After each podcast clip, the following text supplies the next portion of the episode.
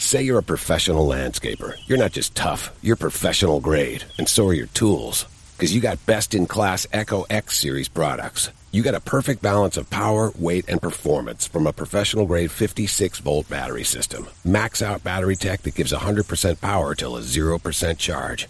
Echo X Series means best in class tools for best in class pros. So when we say Echo is professional grade, we mean it. Echo. Power on and on.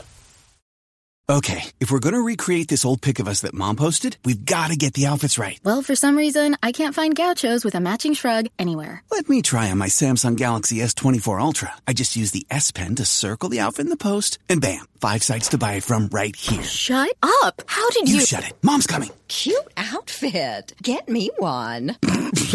Circle it, find it with the new Galaxy S24 Ultra and circle the search with Google. Upgrade now at Samsung.com. Internet connection required. Results may vary based on visuals. Asuntos que afectan al país. Nación Z. Nación Z. Por Z93. Somos su noticia.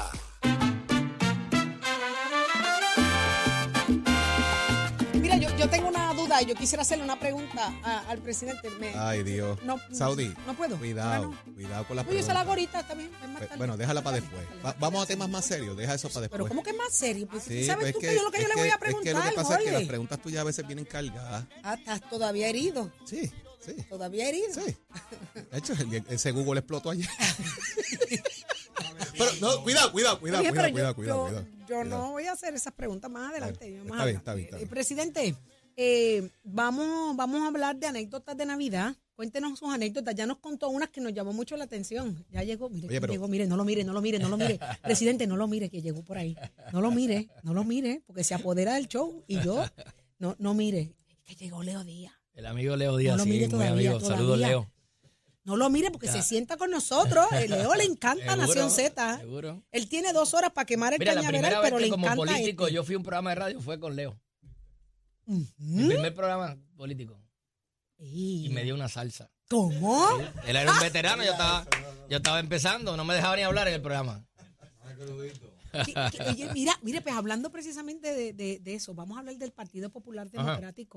¿Está vivo el Partido Popular Democrático?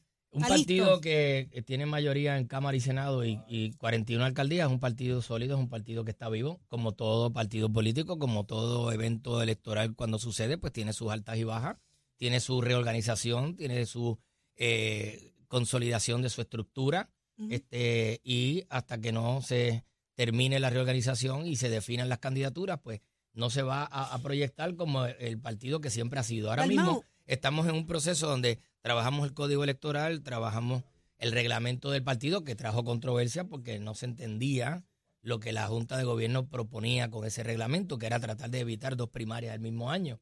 Eh, las enmiendas del reglamento, fíjate que había un- un- una gran conmoción en las redes sociales pidiéndole a los populares delegados que votaran que no al reglamento, que no al reglamento, que no al reglamento. ¿Y qué pasó? El reglamento se aprobó. Lo único que hubo distinto fue los poderes que se le habían quitado al presidente en año no electoral para que fuera una junta o un consejo o una comisión ejecutiva la que manejara el partido en año no electoral. Eso se eliminó y se le devolvieron los poderes en el reglamento al presidente y el cambio de fecha. Las demás enmiendas al reglamento se aprobaron, así que el Partido Popular tiene un nuevo reglamento atemperado a estos tiempos, más inclusivo, se le dio más participación a los distritos representativos y senatoriales y el próximo 26 de febrero en asamblea de delegados se estarán eh, llenando las plazas de delegados por distrito y por acumulación. y ¿Cómo se, va, asamblea. ¿Cómo se va a hacer ese ejercicio de febrero? ¿Va a ser una asamblea? Asamblea, asamblea de delegados. ya, y hay ya predeterminado lugar Asamblea más o general. menos. O sea, va a este, ser una asamblea general delegado, que ahí votan casi 5 mil, 6 mil personas. Lo que, sí, más o menos los 5 o 6 mil delegados que tiene el Partido Popular estarán ejerciendo su ¿Qué derecho se va a escoger ahí? Ahí no se, ahí no se escoge, ahí se escoge solamente eh, acumulación, eh, los miembros Se por acumulación. los miembros por acumulación y los miembros por distrito. Eso es lo que... este, La vicepresidencia no está Las en juego. dos ahí. vicepresidencias y la presidencia se determinó, que ese fue el cambio en la Ajá. asamblea, que va a ser el 7 de mayo. ¿Quién va a pagar a costear precisamente esa elección de la presidencia? El Partido Popular. El partido. Los Sí. candidatos van Hay a aportar chavito, ahí. hay una- chavito. una- hay un calendario de eventos de recaudación de fondos que comienza en enero, donde se van a estar recaudando los fondos para ese y otros eventos. y los candidatos van a aportar. O, o eso Si hay la necesidad de que no se llegue a la cantidad que se presupuesta para el evento, pues entonces los candidatos tendrían que aportar una cuota. Eso es un punto importante porque las finanzas que vimos por ahí de, de algunos que, que- que Sí. están en ese vínculo, pues. No, y a ¿verdad? nivel Digo, los informes salen después, ¿verdad? Eso es un informe viejo. Y me imagino que está todo el mundo haciendo actividades de recaudación de fondos, pero, pero eso también incidiría en, en ese proceso. Cada, no, no es que se le vaya a cobrar por participar, pero los eventos electorales, eh, cuando se hace una elección para escoger un presidente de comité municipal y hay más de uno, entre ellos se pagan los gastos del evento. Así que el partido va a tener su aportación, pero si no llegara a la cantidad que se hace necesaria, cada candidato tendrá que hacer una aportación. Presidente, eh, la percepción de muchos, ¿verdad? Muchos, muchos, muchos, es que el Partido Popular eh, no logró o no logra recuperar ante la situación de estatus, la definición de estatus del Estado Libre Asociado y, y todo eso ha sido como que, como que lo que más le ha afectado y debilitó la fuerza del partido. Eh, evidentemente, eh, la estadidad y la lucha por la estadidad tampoco es de interés allá en el Congreso. O sea, ¿cómo, cómo, cómo el Partido Popular eh, demuestra que, que, que sigue siendo la opción el Estado Libre Asociado? ¿Qué Mira, el que- Partido Popular desde su fundación, dentro de la colectividad, ha tenido personas que piensan distinto de cómo desarrollar la relación política con los Estados Unidos, que se llama. Estado Libre Asociado. Hay quienes creen en el voto presidencial, hay quienes creen que se debe mover a una libre asociación, hay quien piensa que debe quedarse como está, hay quien piensa que se debe reclamar mayores poderes ante el Congreso. Dentro del Partido Popular hay una diversidad de ideas de cómo debe moverse. Y eso crea una controversia interna que cuando se proyecta públicamente, pues sirve para que los adversarios digan, ah, Sí. pero tiene que definirse. Pone que el partido no es un partido ideológico, no se concibió así cuando se fundó, nunca lo ha sido. Pero ante esa realidad de que se habla del tema, pues entonces cuando el partido va a hablar sobre su postura, dentro de la misma colectividad hay personas que piensan distinto de cómo debe desarrollarse. Pero hay un dato, y es que los candidatos a gobernador sacaron 32, 33% y la estadidad en Puerto Rico sobrepasó el 50%. Significa que hay muchos populares est- eh, estadistas o estadistas light. No hay duda de que la inmensa mayoría de los puertorriqueños atesora la ciudadanía americana. Y ese es el La reflejo eso. campaña que se hizo en el referéndum, donde no estaba incluido el Estado Libre Asociado, se hizo gastando casi un millón de dólares diciendo a los puertorriqueños que si votaban por el Metiendo no, miedo, metiendo nos miedo. quitaban la ciudadanía. Pues obviamente estuvo un por ciento de aceptación, principalmente por esa... Si el Estado Libre Asociado hubiese estado en esa papeleta de selección general de estatus, el resultado de la estadidad, usted augura, no hubiese sido ese. No hubiese sido ese, pero perdóname, no tengo que yo predecirlo. Siempre que Lela ha estado en la papeleta ha ganado. Y cuando trataron de sacarlo y lo dejaron en ninguna de las anteriores, ganó la columna 5. Ninguna de las anteriores. Así que el Estado Libre Asociado ha sido la preferencia de los puertorriqueños. Por eso es que yo digo, y tengo aquí a Leo Díaz al lado mío, por eso es que yo digo, yo no tengo problema con los que creen que Puerto Rico debe ser Estado. Yo no tengo problema con los que creen que Puerto Rico debe ser independiente o república o libre asociación. Yo tengo problema con los que excluyen a los que pensamos distintos. Cuando uno pone una papeleta, pues los que piensan de una manera tienen que estar ahí, porque esa es la libre decisión de los puertorriqueños. Al final, yo respeto lo que los puertorriqueños al final voten, pero que estén incluidas todas las opciones. ¿Qué, ¿Qué qué va- dice el Congreso? ¿Qué a eso, ¿Qué a eso íbamos. Bueno, o sea, si se aprueba o no se aprueba, eh, e independientemente Se del apruebe o proyecto no en se la apruebe, Cámara, la legislación presentada por el congresista Steny Hoyer no tiene consecuencia. Ese ejercicio no tiene ninguna porque se acabó este consecuencia. Congreso y llega un nuevo Se acabó el republicano. Congreso. Se acabó el Congreso el 31 de Pero diciembre. la comisionada residente republicana y va a tener control entonces en la Cámara y acceso. Pero si los el republicanos proyecto, rechazaron el proyecto de pero lo de presentará Hoyer. nuevo ahora. en- Probablemente, probablemente. Probablemente lo volverán a presentar y nosotros estaremos haciendo nuestras diligencias. Nosotros no estamos en contra de que se presente un proyecto para, para que los puertorriqueños voten a favor o en contra de la estadidad. Nosotros estamos en contra de que haya un proceso donde se excluya casi la mitad de los puertorriqueños que pensamos distinto. Y que cuando ha estado el Estado Libre Asociado en la papeleta ha prevalecido. Pues mira, si en el futuro el Congreso de los Estados Unidos legisla para que Puerto Rico tome una decisión que tenga todas las opciones y la que los puertorriqueños decidan, esa es la que hay que respetar. Pero estando todas las opciones. Es como si yo digo, bueno, como yo estoy en el poder, pues vamos a presentar una legislación para que Puerto Rico vote por el Estado Libre Asociado, la Libre Asociación o el comunismo, pero no incluyan la estadidad. Bueno, pero ¿cómo es posible si hay gente que cree en la estadidad? Claro. pues tienen que estar todas las opciones. Ese es mi, ese es mi, mi, mi, mi propuesta y mi, mi pensamiento. O sea, que estén todas las opciones y que los puertorriqueños, si, si están todas las opciones y gana la estadidad, pues esa fue la que los puertorriqueños escogieron. Presidente- Pero tienen que estar todas las opciones, no pueden estar cargadas a una sola opción. Presidente, ¿cuál es la realidad interna porque la percepción también es que no nos quieren, no nos quieren como Estado. No, mira, en, en la, la- la realidad es que el temor de muchos estadounidenses, y pasa con Washington, D.C., allá se propone que Washington, D.C. sea Estado y no han logrado los votos para lograr eso. Ahora, por ejemplo, si eh, uno va y se reúne con legisladores allá, dicen, ven acá, si Puerto Rico se convirtiera en Estado, ¿sería un Estado demócrata o republicano? Ah, Pues entonces los, los republicanos allá piensan que sería un Estado demócrata, así que rechazan cualquier tipo de legislación que permitiría a pero Puerto se ha encuestado, se ha hecho algún No, pero estoy estudio. hablando de los congresistas. Por eso, los congresistas han hecho un estudio en. Puerto Rico para, para entender la idiosincrasia de cómo pensamos nosotros eh, Lo sobre que los sucede es que cuando republicanos se han y dado eventos demócratas. para escoger la primaria, demócratas y republicanas, Con una participación mínima. la participación demócrata es mucho mayor y ellos piensan Bueno, que Puerto Rico mire, sería mire, un Estado demócrata. presidente, lo primero que hay que educar- la congresista y la, la comisionada residente Jennifer González, de los propios republicanos de su propio partido, no consigue apoyo para un proyecto que pueda vincular a Puerto Rico con, un- con, un- con la estadidad. ¿Por qué? Porque ellos piensan que sería un Estado eh, de hecho, ustedes recordarán la visita de eh, Ricky, Ricardo Rosselló a- al presidente Donald Trump, que Donald Trump, cuando él le pidió la estadía, dijo, usted me garantiza que el Estado será republicano. Ay, Dios mío. El mismo Trump se lo, se lo, se lo dijo en la reunión. Este, yo creo que se perdió por parte del movimiento estadista una oportunidad allí, pero ese es otro cantar. Eh, y, y esa es la preocupación política que tienen. No es que si nos quieren o si no nos quieren. Mira, eh, los puertorriqueños han escalado muchas posiciones de poder en los Estados Unidos.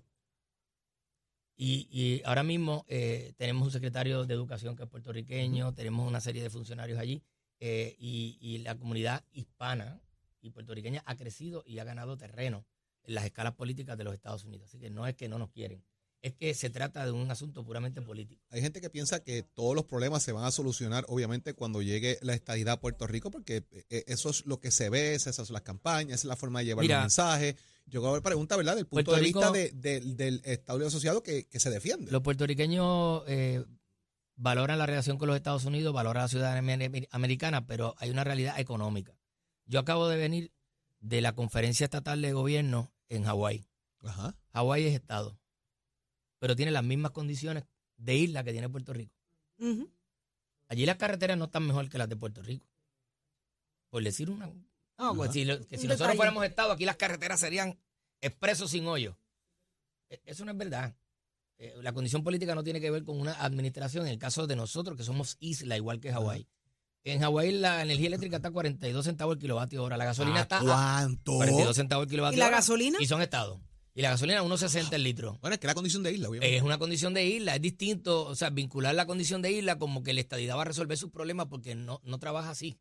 Este, yo no tengo problema con los que quieren que Puerto Rico sea de una manera o la otra, pero, pero la realidad, es, una cosa es la política y una cosa es la realidad que se vive en su condición de isla. Tiene los primeros- mismos problemas con las leyes de cabotaje, los costos de, de son más caros porque el viaje para llevar los productos allí, 85% de lo que ellos consumen proviene de los Estados Unidos y, y el movimiento de carga, de, de acarreo en barco, tarda tres o cuatro veces más de lo que tarda de Florida a Puerto Rico el traslado La de distancia. la distancia y el consumo de combustible de esos barcos, pues aumenta el costo allí. Todo es más caro, no porque sea Estado, es por su condición de isla. Así que decir que todo va a subir de precio, va a bajar de precio por la relación política, eso no, no guarda proporción. Eh, usted cogió la presidencia del Partido Popular en un momento complicado en cierta medida, venían de una derrota electoral, de unas particularidades únicas, pero también ha tenido muchos detractores internos dentro del Partido Popular. Pero es el movimiento natural de los partidos por la candidatura. Yo presido el Senado, presido el Partido Popular en una transición. ¿No, no complicó cuando- eso el ambiente, eh, Dalmau? El que usted presidiera un Senado que no diera una mayoría absoluta y tenga que fiscalizar quizás a los mismos que necesita para que voten en ciertas medidas en Cuando, el Senado. te- cuando tenemos- hemos tenido que hacerlo, lo hacemos. Hemos fiscalizado cuando tenemos que fiscalizar, hemos hecho vistas públicas, hemos hecho requerimientos, hemos hecho planteamientos públicos y cuando hay que hacer cosas por el país, como el plan de ajuste, el presupuesto, la reforma laboral, los créditos contributivos, hemos logrado acuerdos poniendo a Puerto Rico por encima. Yo de verdad estoy eh, agradecido, puedo decir, de la confianza de los compañeros de todos los partidos, porque siempre he puesto las cartas sobre la mesa, he apostado al diálogo y al consenso, y cuando ha habido momentos importantes, yo creo que el plan de ajuste, eh, yo veía muy lejos que se pudiera aprobar un plan de ajuste como el que se aprobó, bajando la deuda casi de 70 millones a 14, eh, cero recorte a las pensiones, dinero para la universidad, dinero para la salud, dinero para los pymes y que pudiéramos sentarnos todos los partidos y lograr un presupuesto 24 a 3. Yo no creo que haya un presupuesto que Le- se haya aprobado en el Senado con tantos ¿Le, votos. le ha sido fácil trabajar con Tatito Hernández en la Cámara? Bueno, tenemos estilos distintos, tenemos estilos distintos, pero yo tengo este comunicación con los compañeros de la Cámara, aunque tenemos diferencias en algunos asuntos y han sido públicos. Pero no es que no podamos trabajar. Cuando hemos tenido que trabajar asuntos importantes, mira, para mí fue una sorpresa conseguir todos los votos para aprobar la ley de la foránea de forma unánime en un Senado que hay cinco partidos y un independiente. Unánime. Pues eso fue producto del diálogo. Eh, cuando se va a aprobar el presupuesto, cada legislador tiene intereses particulares en un tema, en la universidad, en los pymes, en la orquesta sinfónica, en el conservatorio, pues se atienden todas esas peticiones. Se busca el consenso para decir, mira, tus peticiones están dentro de ese presupuesto. Ah, pues vota a favor. Y escuchando todas esas peticiones, hemos logrado dos presupuestos. Eh, dicho sea de paso, el pasado cuatrenio, teniendo un gobierno de propio partido, legislatura y, y ejecutivo, no pudieron aprobar ninguno de los presupuestos en ninguno de los años. Y nosotros pudimos aprobar un presupuesto que fue certificado por la Junta. Y, y así sucesivamente ha habido legislación importante para el país que hemos logrado consenso para aprobar. José Luis Dalmao, tenemos que agradecerle el que se haya tomado el tiempo de, de compartir con nuestra audiencia, con nosotros, eh, el ser tan honesto en todas las preguntas que le hemos hecho en la mañana de hoy, en compartir sus historias de vida. Eh, ha, sido, ha sido extraordinario, ¿verdad? Compartir con usted. Gracias por aceptar nuestra invitación. Me Siempre a quedan, las órdenes, gracias por la invitación. me quedan, no, es que me quedan dos Oye, preguntas, tú, ah, Leo. Tú, tú tenías una pregunta. Déjame Me quedan saludarlo. dos ¿Te preguntas. quedan dos preguntas? Me quedan dos preguntas. Suave. Pero Eh, Saudi, antes suave. de que tú preguntes ¿Qué cualquier cosa, Suave. Es que no me dejas hablar.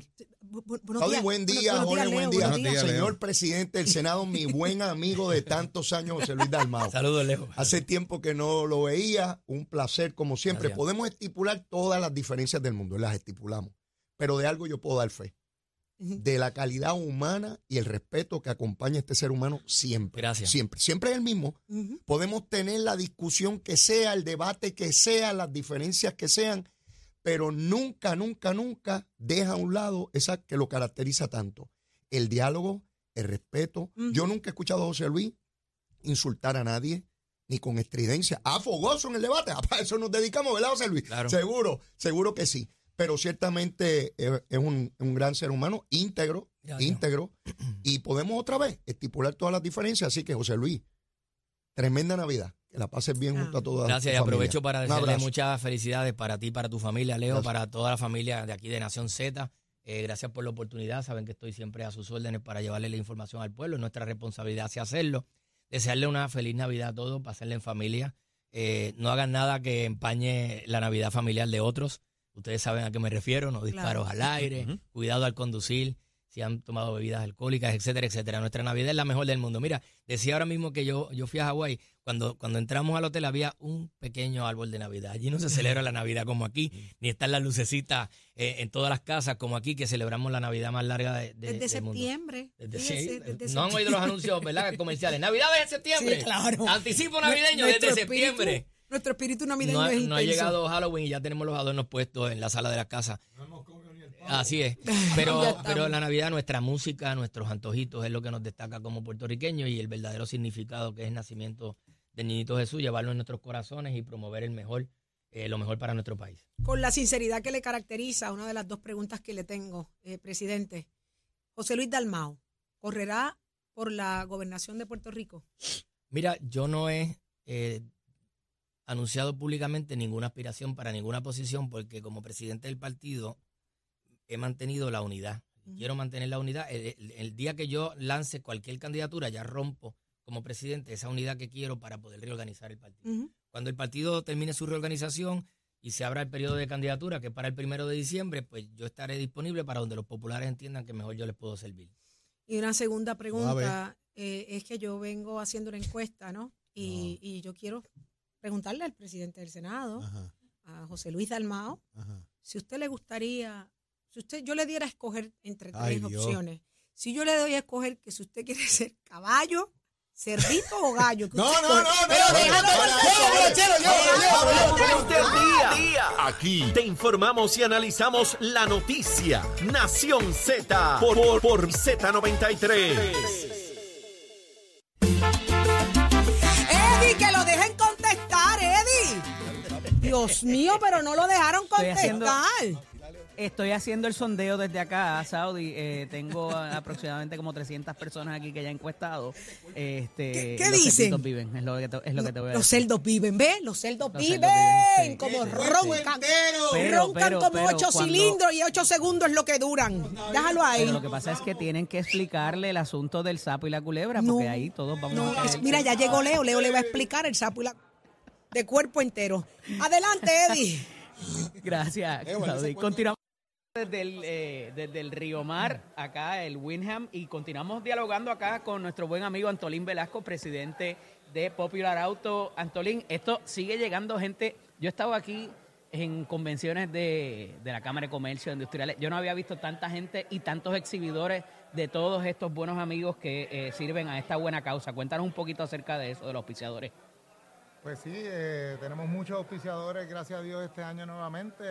Eh, entre los principales está nuestro presentador Vanguard, eh, también Ford, que nos ayuda eh, con, es la rifa, con es la rifa. Esa es la parte importante de la rifa. Este año nuevamente nos ¿Qué están ¿Hay apoyando una con- Bronco? ¿Hay una ¿qué, qué por ahí? una, una, guaguita Titanium, la, Esa es la- la- Ford eh, Escape, La Escape, Titanium, ok.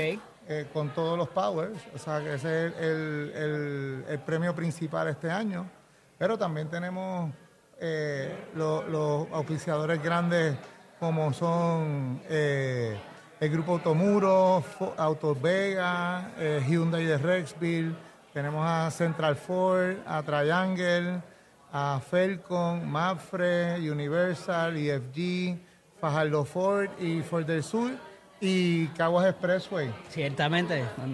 Mucho apoyo de los dealers Ford. Julito, Julito Ortiz, que, que siempre ¿verdad? está con nosotros en todo este tipo de creaci- creaciones. Mira, eh, hay muchos jugadores, yo creo que ya esto está lleno, ¿verdad? No cabe más, no cabe más nadie. El evento está eh, vendido completo.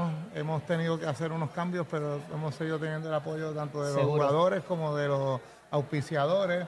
Finalmente hoy se nos dio y se ve espectacular el Y día. el shotgun es ya mismo, pero para los amigos que están de camino, que pueden esperar, los que vienen por ahí a jugar, eh, ¿qué va a pasar? ¿Qué va a estar pasando? Los oasis, ¿qué va? Que cuéntame un poquito de, de esa organización que yo sé que ya te diste la vuelta por los campos. Pues tenemos mucha comida, mucha bebida, eh, tenemos también eh, algunas sorpresas dentro del campo, que el grupo de Vanguard se ha encargado de ellas. Van a, hay unas carpas con aire acondicionado donde van a poder Oh.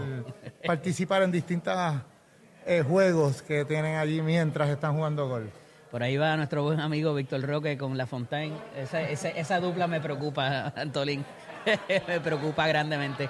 Nosotros vamos a estar transmitiendo acá durante todo el día nuestra programación. Va a estar por acá el Molusco en la tarde también. Acá todos los buenos compañeros de SBS eh, que van a estar dándose cita acá en esta transmisión desde el Winham Río Mar. Eh, una buena causa. 400 mil dólares en recaudos para, para esta sin fines de lucro. Eso es así. Este año logramos recaudar un poco más de 400 mil dólares y estamos eh, repartiéndole este dinero a sobre 40 entidades benéficas. Importante. Antolín, gracias siempre por estar con nosotros. Siempre decimos presente para este tipo de situación, ¿verdad? Para unas nobles causas. Así que agradecido de poder que nos hagan parte de, de todo este andamiaje que tienen acá. Agradecido. Muchas gracias y buen no. día. Amigos, continuamos con ustedes allá en los estudios. como el chimpancé, tres segundos. Tres segundos. En Nación Z. So, ese es Montuno. Montuno sabroso. Ese es Lalo Rodríguez y Tommy. Ahí está. Descansa en paz, Lalo Rodríguez. Venimos con más, Jorge. ¿De qué se trata? Eso es así, ya está lista para hablar con nosotros Dalma Acevedo de RF Mortgage. Vamos a hablar de temas hipotecarios, que son muy importantes en esta época navideña y ya también culminando el año que se espera para el año entrante. RF Mortgage, 45 años, celebrando y haciendo realidad el sueño de otros en esa banca hipotecaria. Dalma, buenos días. Buenos días, Jorge. Pues hace un año que los últimos seis meses sabemos que hemos experimentado muchos cambios, dramáticos cambios en lo que son las tasas de interés y la gente se estará preguntando qué nos va a esperar en este nuevo 2023. Sí es. Ciertamente hay un espacio de incertidumbre en lo que va a ocurrir a nivel de Estados Unidos, pero sí entendemos que lo que va a ser el inicio del año no debe haber otro incremento tan dramático como el que ya tuvimos en los pasados cuatro o cinco meses, que fue un impacto, ¿verdad?, bastante fuerte de cantazo para todas esas personas que ya estaban en el proceso de comprar una propiedad. Así que ¿Habrán bonos disponibles, eh, Dalma? ¿Estos Muy se extienden los bonos? ¿Caducan? ¿Qué, qué va a pasar con este tema de los bonos? Sabemos que el secretario de la Vivienda ha tratado de atemperar lo que son eh, eh, la, ¿verdad? la forma como se van a estar trabajando los bonos, así que entendemos que la ayuda de los bonos de vivienda nos va a ayudar bastante a la banca hipotecaria en general a poder ayudar a esos clientes a que cualifiquen para la compra.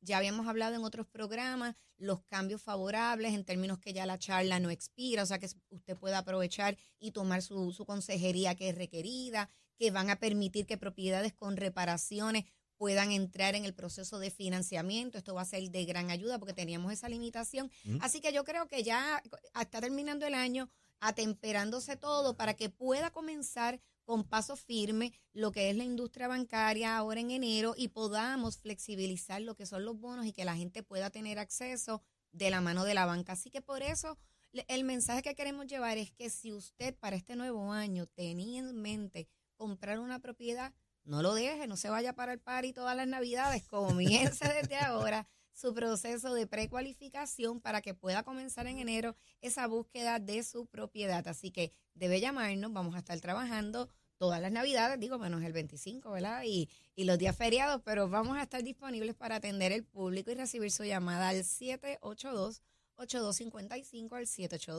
782-8255 y le invitamos que se precualifique y que esté listo en cuanto a los intereses. Mire, esperamos que entre enero, febrero, el mercado más o menos se mantenga como está ahora mismo y no recibamos otro Mire, impacto. usted está buscando una casita y quiere arrancar el año en una casita nueva, pues usted tiene que hacer un proceso. Ese proceso es, tengo dudas, si el bono me sirve, si no me sirve, si cualifico, si no cualifico, pues llame a RF Mortgage. Allí lo van a orientar, mire, los profesionales de primera que están allí y le aclaran todas esas dudas que usted tenga.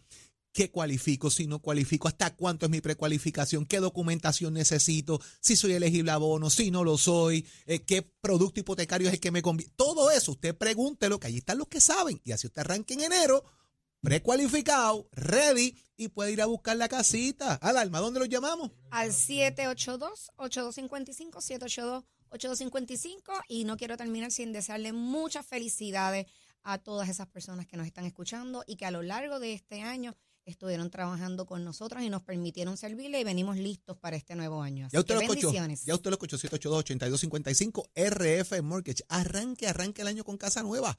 Gracias, Dalma. Cuídense mucho. Buenos días.